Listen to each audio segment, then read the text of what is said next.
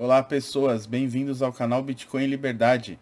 Nesse vídeo eu vou comentar um pouquinho sobre a PL das fake news, que tá dando tanto alvoroço, tem tanta gente falando. Roda a vinheta.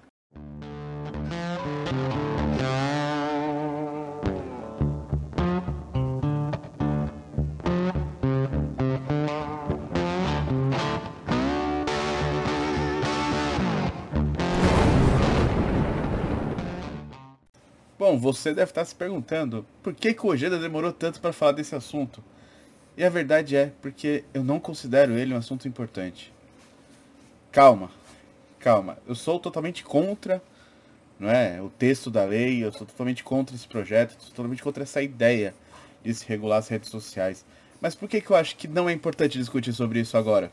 Porque isso já passou.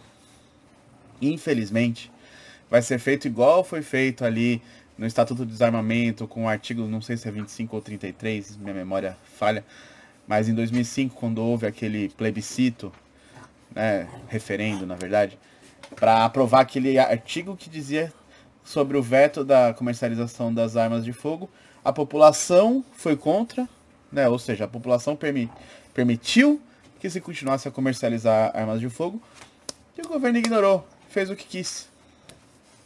A verdade é que essa pauta de regular as redes sociais vem desde 2019 sendo martelada pelo STF, pelos políticos, não só de esquerda, de direita também comentam sobre isso.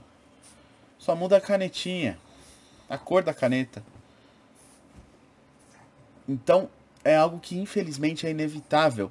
Aí agora o Congresso Nacional conseguiu não votar isso com urgência essa semana um monte de liberal comemorou. Cara, literalmente tanto faz. Infelizmente. A gente já tá na forca. A gente já tá com a corda no pescoço. Não... Desde 2019 se fala sobre isso. Agora que vocês querem agir, agora é tarde.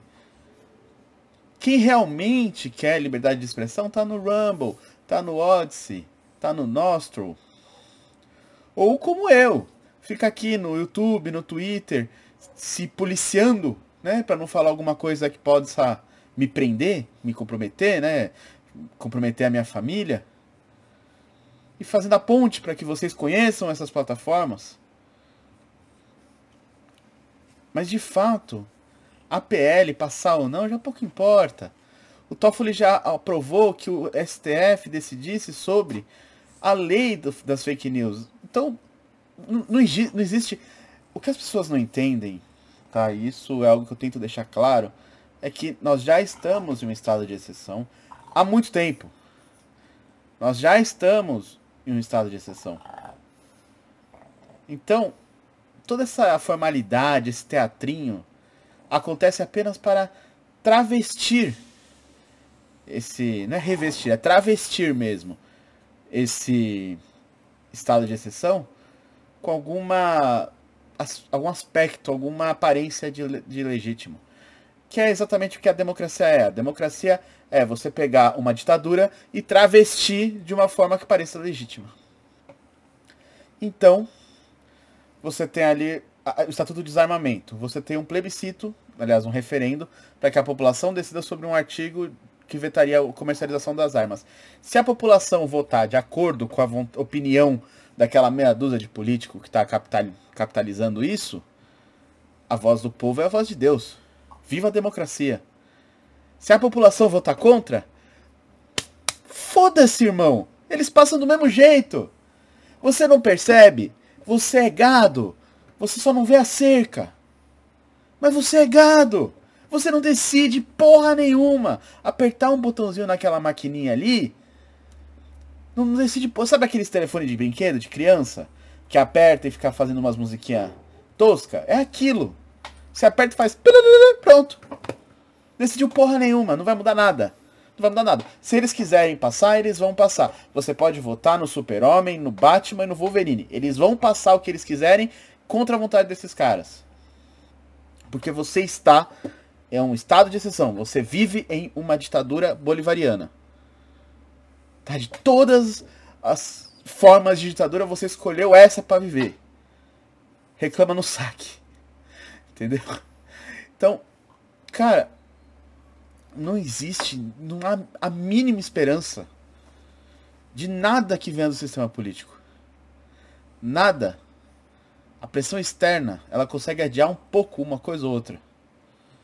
Se nós não aprendemos a reagir, se nós não criarmos sistemas eficazes para que a gente possa ter uma rede de contatos, uma rede de produtos e serviços, uma moeda fora das mãos do Estado, nós seremos meros gados a serem abatidos. E apertar um botãozinho não vai mudar nada.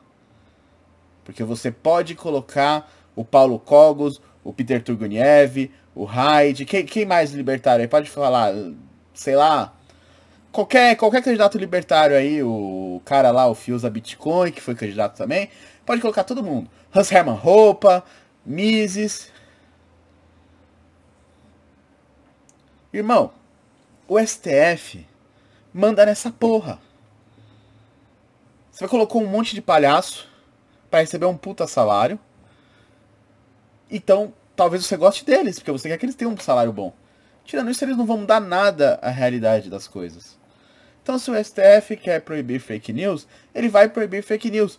E quem diz o que é uma fake news? O próprio STF. Então, na verdade, o que ele está proibindo são todos os discursos desagradáveis a ele. E aí você tem gente sendo presa porque chamou o cabeça de piroca de babaca na internet.